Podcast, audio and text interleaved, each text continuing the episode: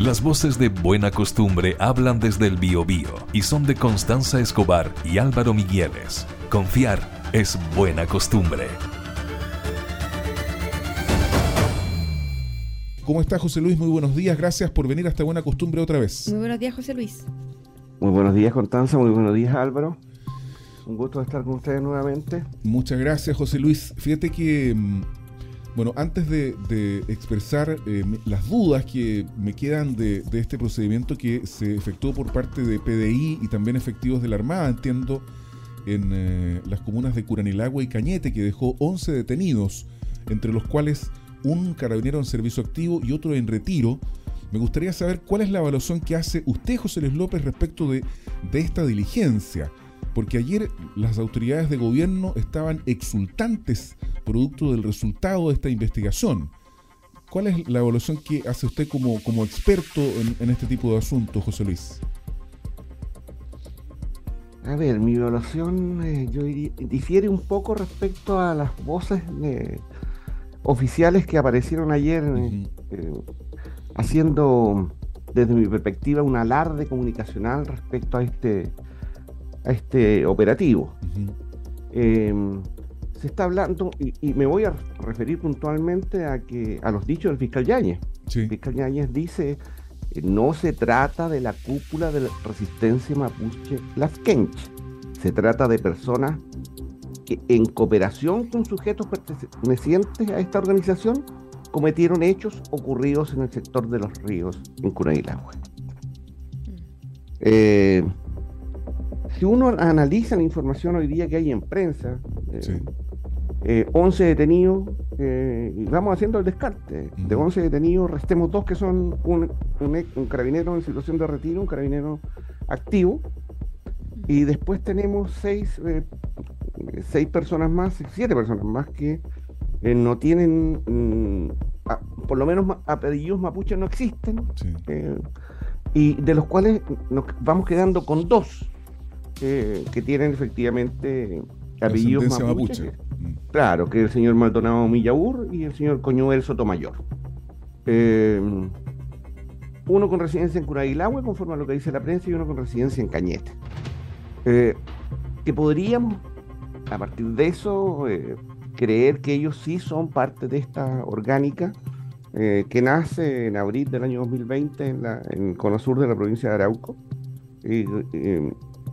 Por lo tanto, creo que hay una, eh, insisto, hay, una especie de alarde comunicacional respecto a esta, esta captura. Yo creo que, en definitiva, no, no, no es que menosprecie el, procedimiento operativo, lo que estoy diciendo es que cuando hablamos de, de cómo, se inició esta, esta información cuando recién parte que es un la mañana de la, resistencia mapuche la, detención del brazo operativo de resistencia mapuche la Kenche eh, y, y, en definitiva terminamos con dos detenidos que tienen origen mapuche aparentemente.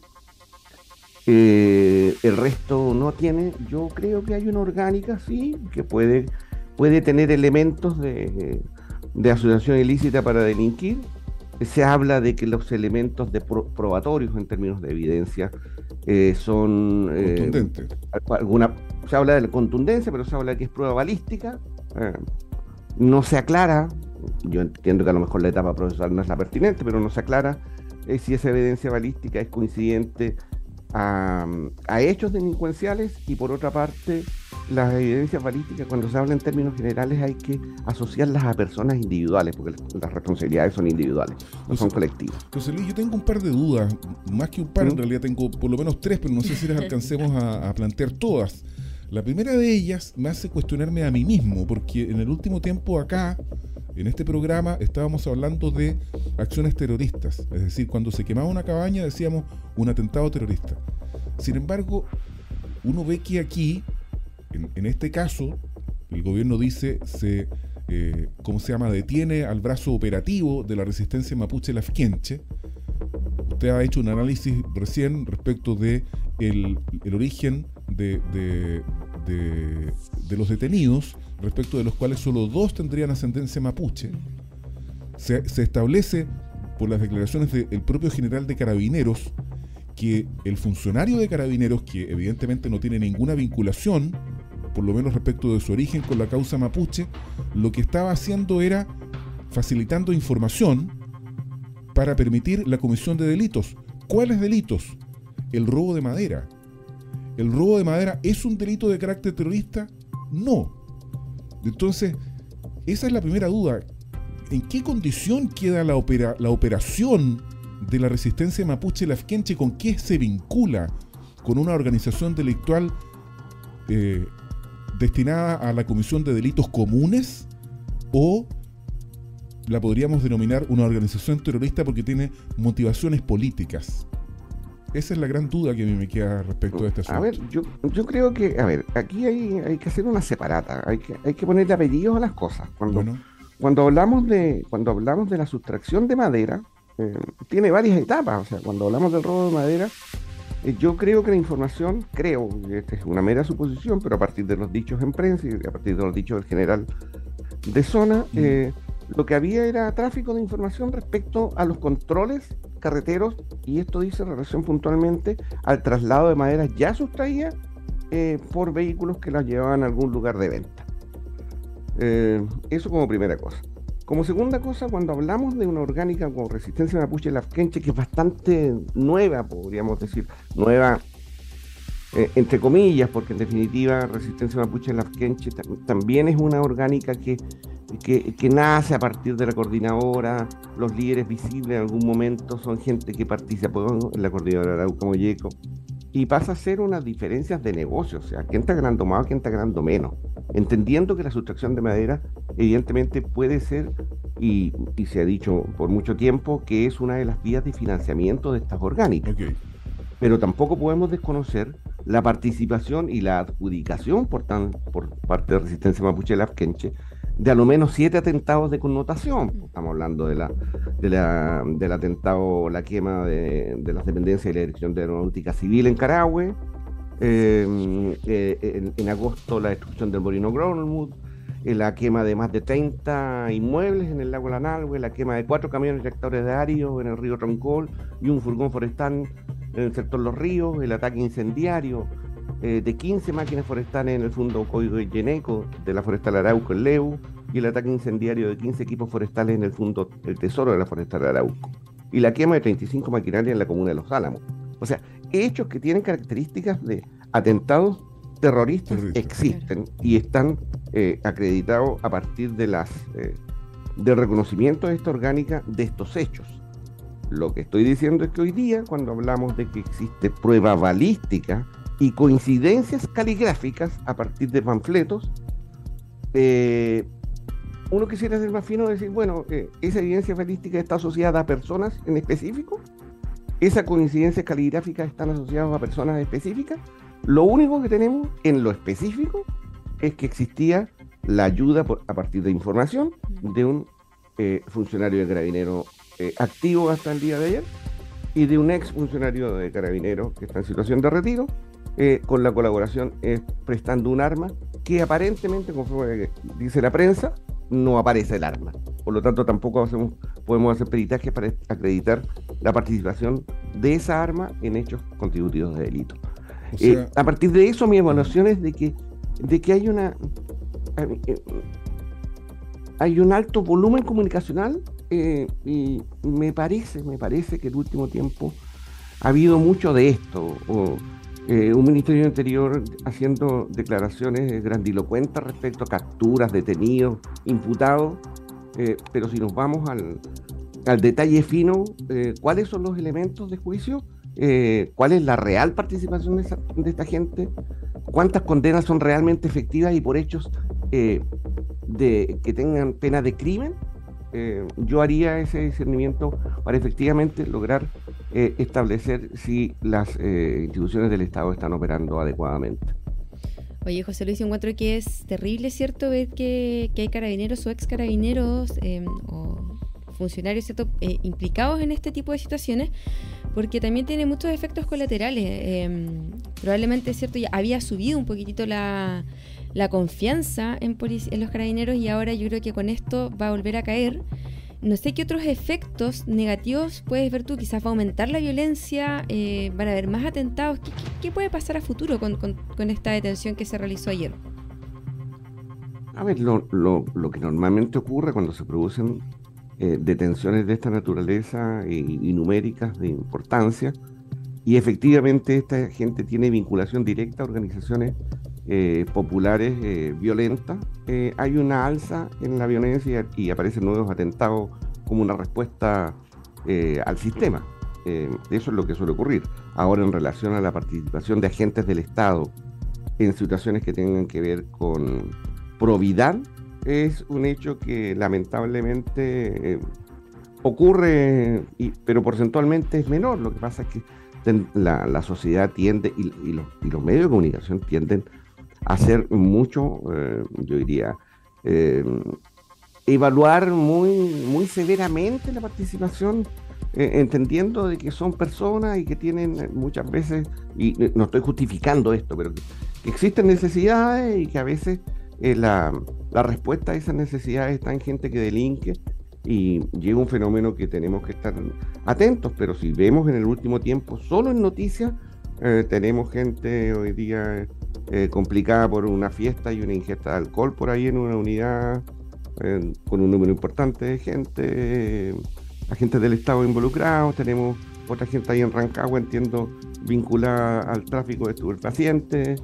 Eh, tenemos esta aparición de este, de este, de este funcionario activo entregando información.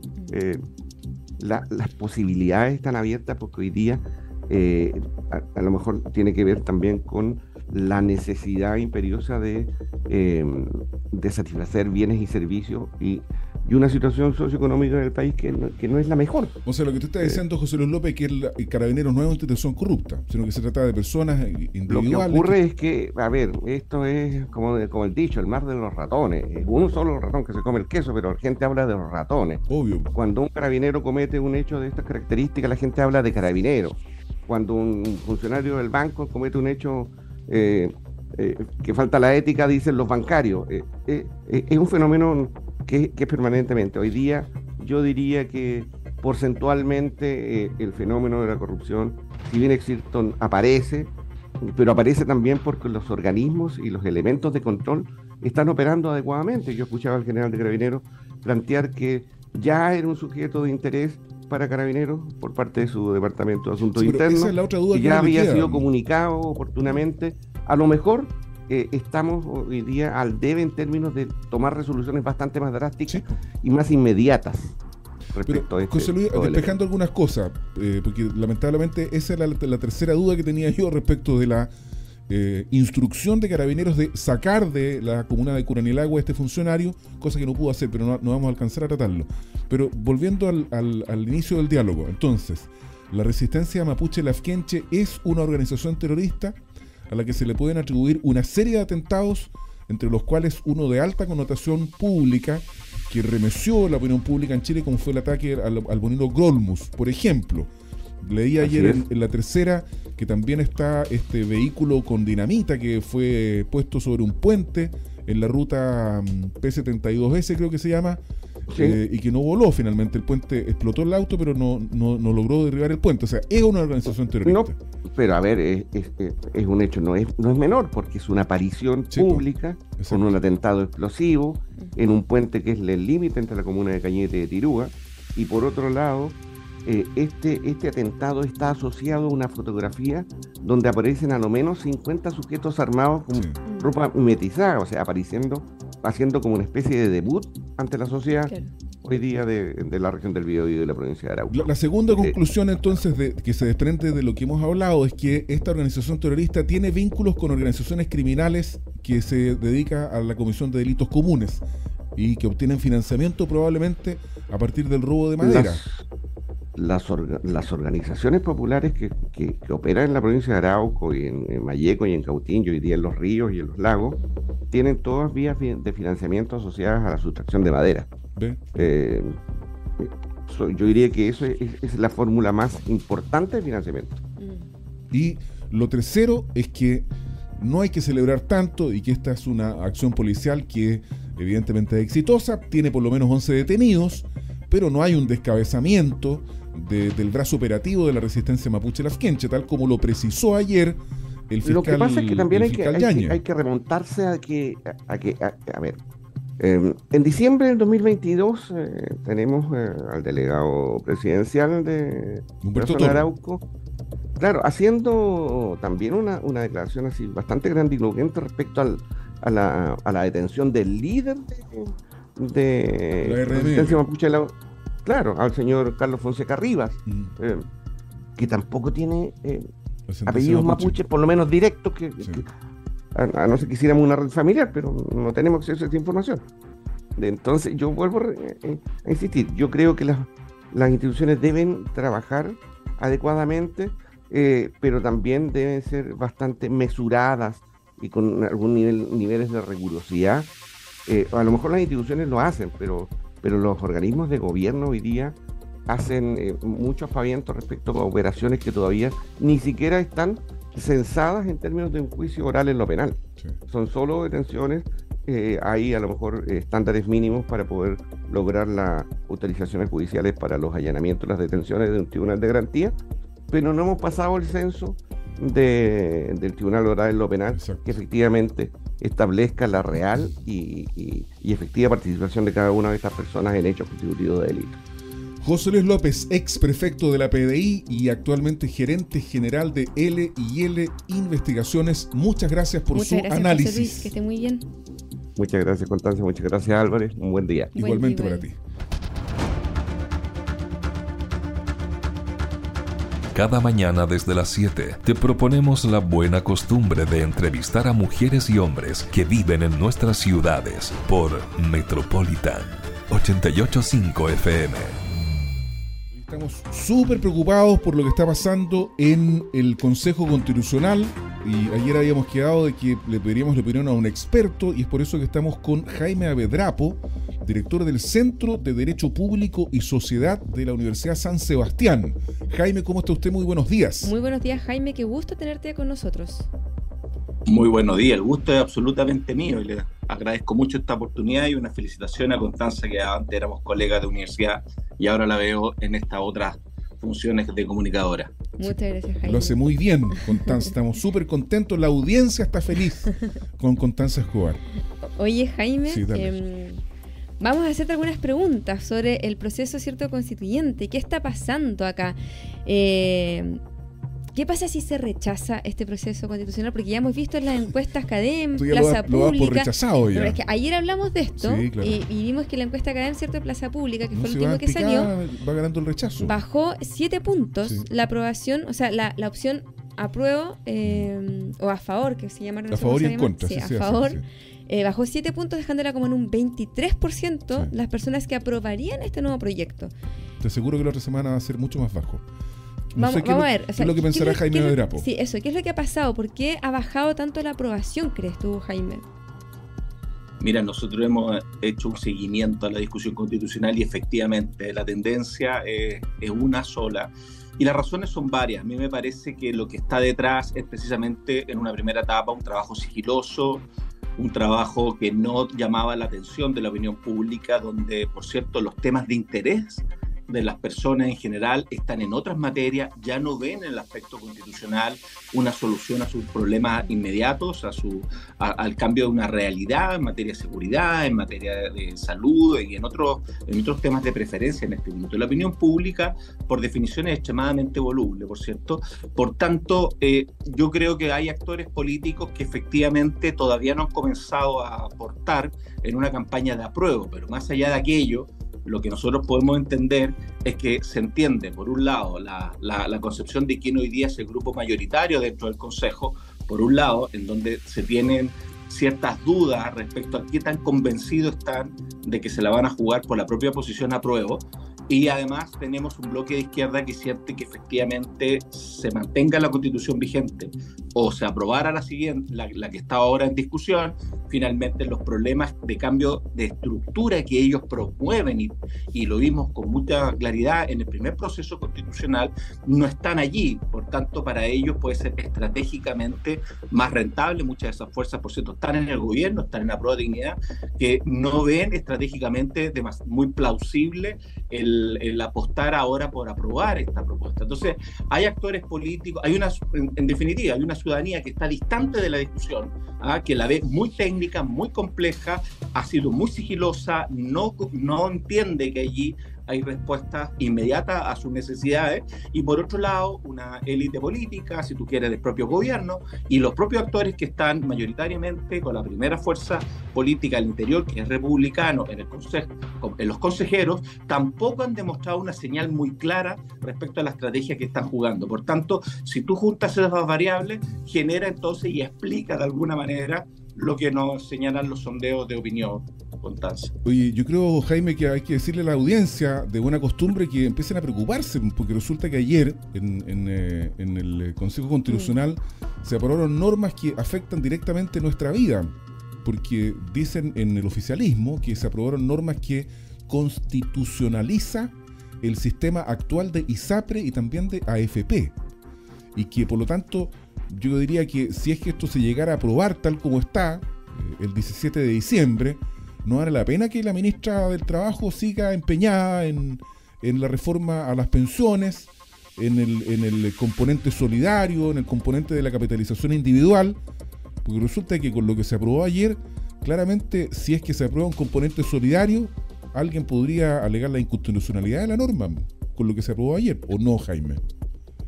Mira, es muy, es muy cierto. Aquí esto debiera ser del mayor interés de la ciudadanía porque se apruebe o se rechace o eventualmente se apruebe lo que se está discutiendo sí va a afectarnos en nuestra vida diaria. Esto, por cierto, no son homologables a ciertos regímenes o leyes que nosotros pudiéramos sentir que nos afectan en nuestro diario vivir. Pero efectivamente una constitución que además tiene elementos programáticos y tiene elementos que uno podría discutir que más bien son de carácter legal y no constitucional pero las mm. Exactamente, que ayer justamente se veían los derechos sociales. Yo creo que ahí podríamos ser eh, eh, sucintamente la visión del propio artículo 1 y el problema de las democracias hoy día, que cada persona se pronuncia respecto a un texto constitucional desde su propia visión de mundo y desde sus propios intereses. Eso hace que las constituciones, cuando son democráticas, participativas, tienen todas las dificultades del mundo para conseguir un acuerdo, pero también es válido decirlo que estaríamos siendo una de las primeras constituciones que tendría ese sello eh, democrático participativo amplio. Y digo, ¿dónde está la dificultad? La dificultad está en que, por ejemplo, cuando se discute el artículo 1, probablemente muchas personas que se sienten cercanas al feminismo, que señalan que interpretativamente las tres causales del divorcio, porque no es tan explícita la norma, es muy interpretable, es muy discutible el pasar del qué a quién mm. está por nacer, eh, hay una discusión ahí semántica muy interesante, jurídicamente puede tener un alto impacto, pero para algunos que se sienten cercanos a las corrientes feministas o que no están dispuestas a retroceder mirado desde ese, desde ese punto de vista a las tres causales, efectivamente ya tienen un voto distante o de rechazo sin saber todos los otros temas que se pueden ir discutiendo efectivamente en campo de derechos sociales u otros temas como el derecho a la propiedad y otras materias que son importantes y relevantes en una discusión constitucional. Por tanto, cada grupo se va sintiendo identificado con, una, con un artículo, con una norma y efectivamente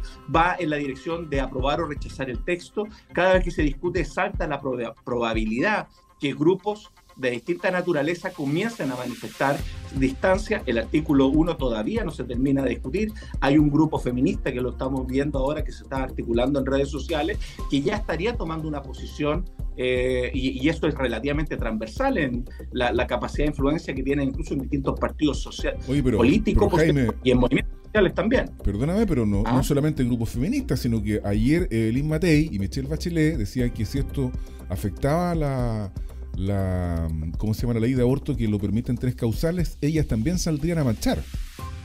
Bueno, y es precisamente por lo que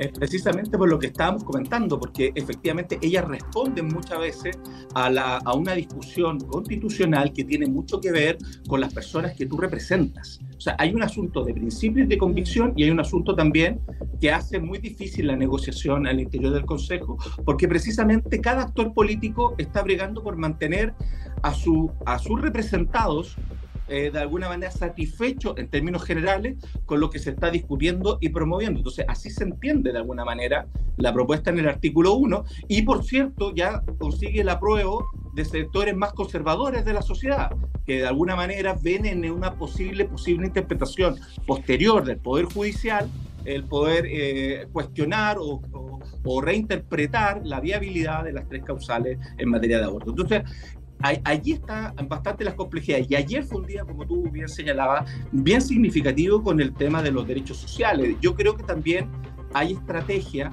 eh, por parte de algunos sectores políticos, particularmente la mayoría que la puede hacer la derecha, centro derecha con republicanos, ahí pueden, pueden generar una articulación mayor, tienen la capacidad de voto para llegar a acuerdos y proponer las normas. Sin duda ellos pueden eventualmente empujar una visión que saben que coincide con la mayoría de, la, de lo que opina la opinión pública medida una encuesta.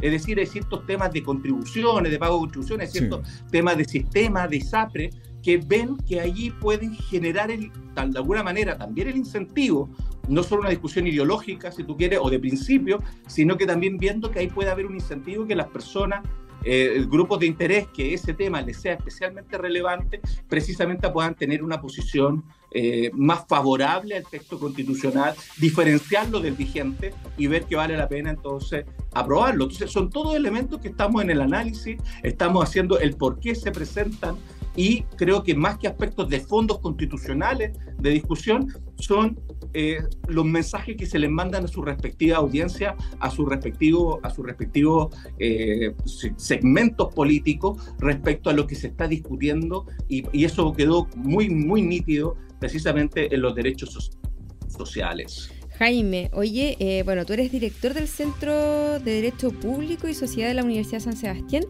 pero también nos enteramos de que hace una semana asumiste como vicepresidente de Amarillos.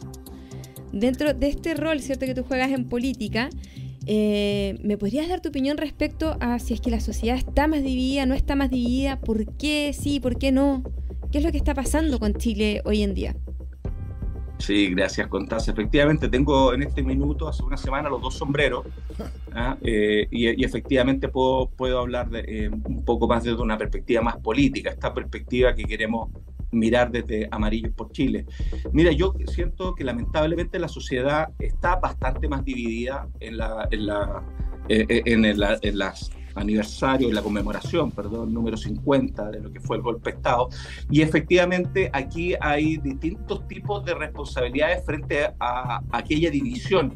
El problema más allá de que hoy día podríamos ver las causas de la división, que tiene que ver un análisis un poco de, del lenguaje de los actores, particularmente en la, en la perspectiva de la reivindicación, de la imagen y, la altura del, del expresidente Salvador Allende, yo creo que ahí se jugó de alguna manera la estrategia gubernamental que chocó con la mirada un poco más de reencuentro que se habían sostenido por casi cuatro décadas y más en la mirada de verdad, justicia, reconciliación y perdón entendiendo que nunca íbamos a tener una perspectiva, si tú quieres, eh, formal o oficial de lo acontecido.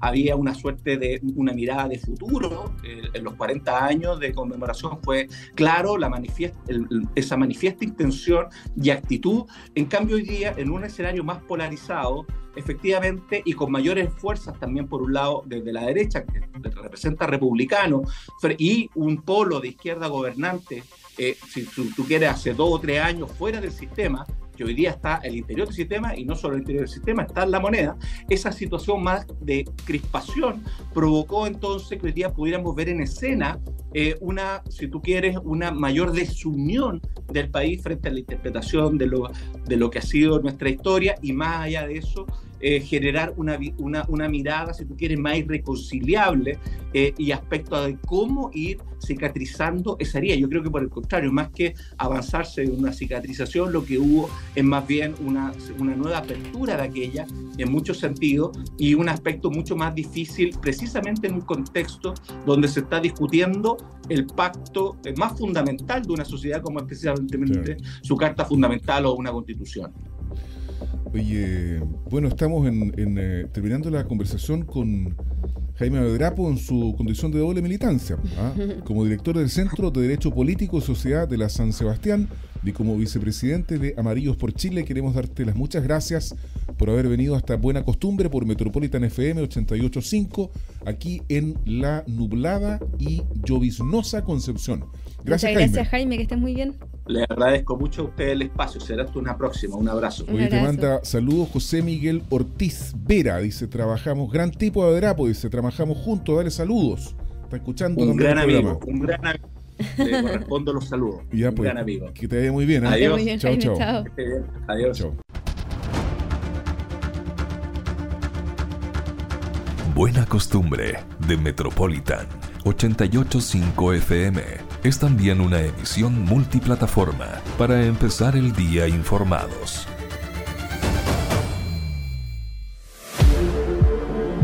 Metropolitan 885 FM. Somos tendencia.